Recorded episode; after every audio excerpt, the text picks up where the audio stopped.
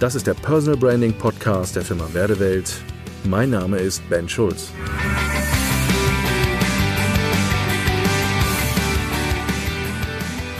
Warum ich mit einem Radiogesicht keinen Videoblog machen sollte.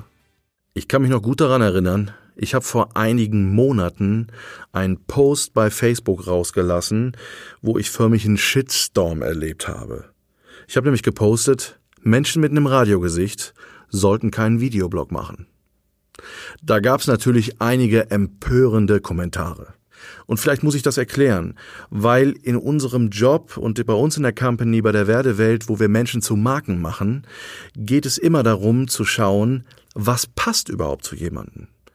Ich habe vor Jahren mal den Begriff geprägt, was ist artgerecht eigentlich für mich, wenn ich da draußen im Markt bin und mich positionieren muss, mich verkaufen muss, mich vermarkten muss. Was ist artgerecht? Und hier ist ganz klar zu sagen, nicht alle Kanäle und nicht alle Instrumente und alle Möglichkeiten, die wir heute haben, sind artgerecht für mich. Also auch hier ist es eine Typenfrage. Und deswegen auch hier die ganz klare Aussage, nicht jeder Mensch gehört vor die Kamera. Warum? Es ist eine Performancefrage. Kann jemand vor der Kamera performen? Na gut, jetzt könnte der eine oder andere sagen, ja Moment, das kann man ja erlernen. Dann geht man auf ein Seminar oder guckt sich Tutorials an oder schaut, dass man sich vielleicht einen Coach holt, wie man vor der Kamera performt. Aber eins sage ich Ihnen hier, was ganz klar ist, selbst wenn ich die besten Coaches habe und ich einfach merke, dass ich vor der Kamera unmusikalisch bin, dann helfen mir auch die meisten Seminare und Trainings nicht, dass jemand, der sich dann meine Videos anguckt, feststellt, oh, der ist sich nicht ganz sicher in seiner Haut. Kleines Beispiel dazu. Wir hatten vor, ja, ist schon eine längere Zeit her, einen Kunden, der partout Videos produzieren wollte. Und das ist ja erstmal gar nicht schlecht, vor allen Dingen, wenn Kunden sagen, Mensch, ich fühle mich bereit dazu, ich würde das gerne machen und, und, und. Ich hatte schon im Beratungsgespräch gemerkt, hm, Kamera wird wahrscheinlich schwierig. Sprache nicht das Problem, aber das Performen, Körpersprache von der Haltung, es war vieles so ein bisschen stocksteif. Und ich hatte ihm versucht, so ein bisschen durch die Blume, obwohl das gar nicht so meine Art ist, weil ich doch eher so der direkte Typ bin, versucht, sehr freundlich, wertschätzend ihm beizubringen, du pass mal auf, ich bin mir nicht sicher, ob Videos und Kamera, ob das das richtige Setting für dich ist. Ich bin mir nicht sicher, ob du dich wohlfühlst. Und so wie ich dich erlebe, seit mehreren Tagen, immer mal wieder zwischendurch, muss ich feststellen, ich habe nicht den Eindruck, dass das deine Komfortzone sein kann. Das Problem war, ich konnte ihn eigentlich gar nicht davon überzeugen, weil er war so überzeugt von dieser Idee, dass er das jetzt braucht, weil natürlich auch jeder Mensch draußen im Markt sagt, das ist jetzt Trend. Und ja, es stimmt, der Videobereich ist etwas, der massiv natürlich boomt und in den Social-Media-Kanälen und überall das Thema Video, also Erlebbarkeit generieren, äh, auf der visuellen und auf der audiotiven Schiene ein ganz elementarer Part ist. Und aufgrund dieses Trends ähm, hat er natürlich die Idee gehabt, Mensch, das brauche ich jetzt auch. Und das muss ich vor allen Dingen tun. Er hat sich nicht die Frage gestellt, ist das überhaupt für mich das richtige Setting? So, nun ist er hergekommen und da er nun mal unser Kunde ist, wollte er einfach, dass wir eine Videoproduktion machen. Und ich habe mir lange überlegt, was ich tue und wie ich ihm das beibringe. Und mir kam eine Idee. Ich habe gedacht, ja, wahrscheinlich wäre es gut, wenn er es einfach selbst erlebt. Gesagt, getan. Wir sind bei uns ins Videostudio gegangen. Wir haben ein eigenes Studio im Haus und äh, haben zwei Kameras hingestellt und haben gesagt, weißt du was, wir machen jetzt Folgendes. Ich schmeiß dir ein Thema zu und wir probieren das einfach mal aus. Dann guckst du dir das an und beurteilst selber, ob wir das weitermachen wollen oder nicht. Gesagt, getan. Vor die Kamera gestellt, Lichter angemacht. Und dann lief das rote Lämpchen. Das Thema rübergespielt und dann war erstaunlich, was passierte in dem Moment. Man merkte auf einmal, als die rote Lampe anging, zack, ich hatte jemand ganz anderen, der wurde stocksteif, das war ganz schwierig, die Sätze kamen überhaupt nicht flüssig raus und und und und und das war äh, äh und dann sagte, er, das müssen wir nochmal machen. Ja, ist kein Problem, machen wir nochmal und nochmal ausprobiert. Und Das Ganze ging so nach mehreren Minuten dann dem Ende zu. Dann sagte ich, du pass auf, wir machen jetzt Folgendes. Wir gucken uns einfach jetzt mal den ein oder anderen Take an und dann sagst du mir mal, wie du dich fühlst. Dann haben wir uns das Ganze am Monitor angeschaut.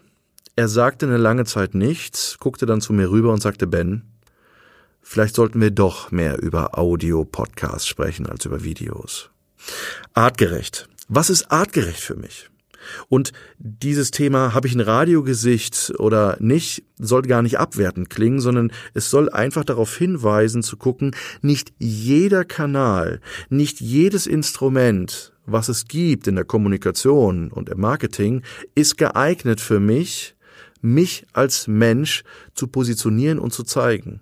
Ich sag, manche Themen und äh, manche Kanäle, die wir heute haben, sind auch eher geschäftsschädigend für jemand. Jetzt nochmal, äh, wenn ich zur Marke werde und wenn ich draußen äh, in eine Erlebbarkeit komme, auch in meinen Marketing- und Kommunikationsmaßnahmen, sehen mich Menschen und ich hinterlasse einen Eindruck. Die Frage ist, welchen Eindruck hinterlasse ich? Wenn ich merke, dass der Eindruck, den ich hinterlasse, eher geschäftsschädigend als geschäftsfördernd ist, dann müssen wir dringend darüber nachdenken, ob der Kanal überhaupt der richtige ist. Also hier ganz klar der Appell, wie sieht es aus mit den unterschiedlichen Instrumenten? Und wenn ich eher jemand bin, der merkt vor der Kamera, oh, das stottert, das wird zögerlich, da bin ich, fühle ich mich nicht wohl, das ist nicht so meine Komfortzone, dann auch kein Abbrechen, und darüber nachdenken, oh, weil das aber alle jetzt tun und weil das irgendwie trendy ist, deswegen muss ich das jetzt auch machen, ähm, das ist Quatsch. Das wäre wie, als wenn wir massiv versuchen, eine Fremdsprache zu erlernen, obwohl wir eigentlich nicht sprachenbegabt sind. Obwohl wir versuchen, ein Instrument zu erlernen, obwohl wir vielleicht merken, wir sind unmusikalisch. Das ist hier nichts anderes.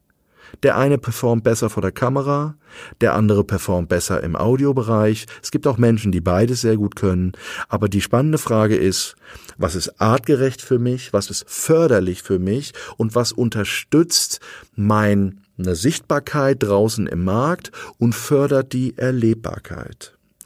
Zu diesem Thema haben wir auch einen Blogartikel geschrieben auf unserer Website, wo ich Sie, wo ich dich ganz herzlich zu einlade, den mal zu lesen. In diesem Blogartikel gibt's auch einige Tipps, die wir geben rund um das Thema Video. Also wenn sich jemand mit dem Thema auseinandersetzen möchte, kann ich nur empfehlen, diesen Blog zu lesen. Ich lese hier einfach mal zwei Tipps vor.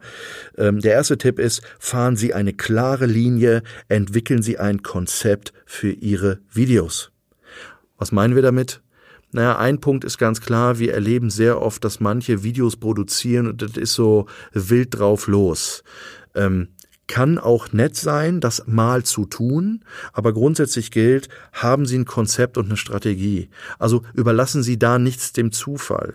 Ich meine nicht, dass Sie Hollywood Quality drehen sollen, sondern es geht einfach darum, ein gutes Konzept zu haben, gut zu überlegen, wie kann ich auch mit Video kontinuierlich sowas tun und wie kann da auch ein roter Faden drin sein, auch inhaltlich, so dass der Wiedererkennungswert wieder da ist. Ein zweiter Tipp, der hier drin ist, ist, kommunizieren Sie den für Sie wichtigen Inhalt klar, knackig und unterhaltsam. Es ist nichts schlimmer, wenn Sie vor der Kamera stehen, und das sieht man manchmal bei Videos, müssen Sie mal drauf achten, achten Sie mal auf die Augen. Und dann sieht man sehr schnell bei den Augen, wenn jemand vor der Kamera steht, hat er eine Flipchart neben der Kamera stehen oder nicht? Liest er den Text gerade ab oder nicht? Hat jemand, und das, ich sag mal, es gibt ja heute schon die Technik, dass Sie heute mit dem iPad ohne Probleme so einen Teleprompter simulieren können, aber das merkt man einfach. Spricht jemand natürlich? Bringt er die Dinge auf den Punkt? Hat er ein Konzept? Wie spricht er? Hat was mit Performance zu tun? Auch da ein ganz wichtiger Punkt hinzugucken. Ich könnte jetzt gerade so weitermachen und und und. Also es sind einige Tipps in diesem Blogbeitrag drin. Einfach mal auf unsere Website gehen. Äh, der Blog heißt, warum ich mit einem Radiogesicht kein Videoblog machen sollte. Schauen Sie danach, was ist artgerecht, was passt zu Ihrer Persönlichkeit, was passt zu Ihrer Identität. Was wollen Sie wirklich da draußen sichtbar machen? Und wie können Sie eine Erlebbarkeit kreieren, wo derjenige, der sich damit beschäftigt, merkt, wie Sie performen? Also was zu Ihrem Vorteil ist. Und da meine Anregung an Sie, schauen Sie genau dahin und wählen Sie nur diese Dinge aus, die wirklich zu Ihnen passen. Danke fürs Zuhören und bis zum nächsten Mal. Ihr Ben Schulz.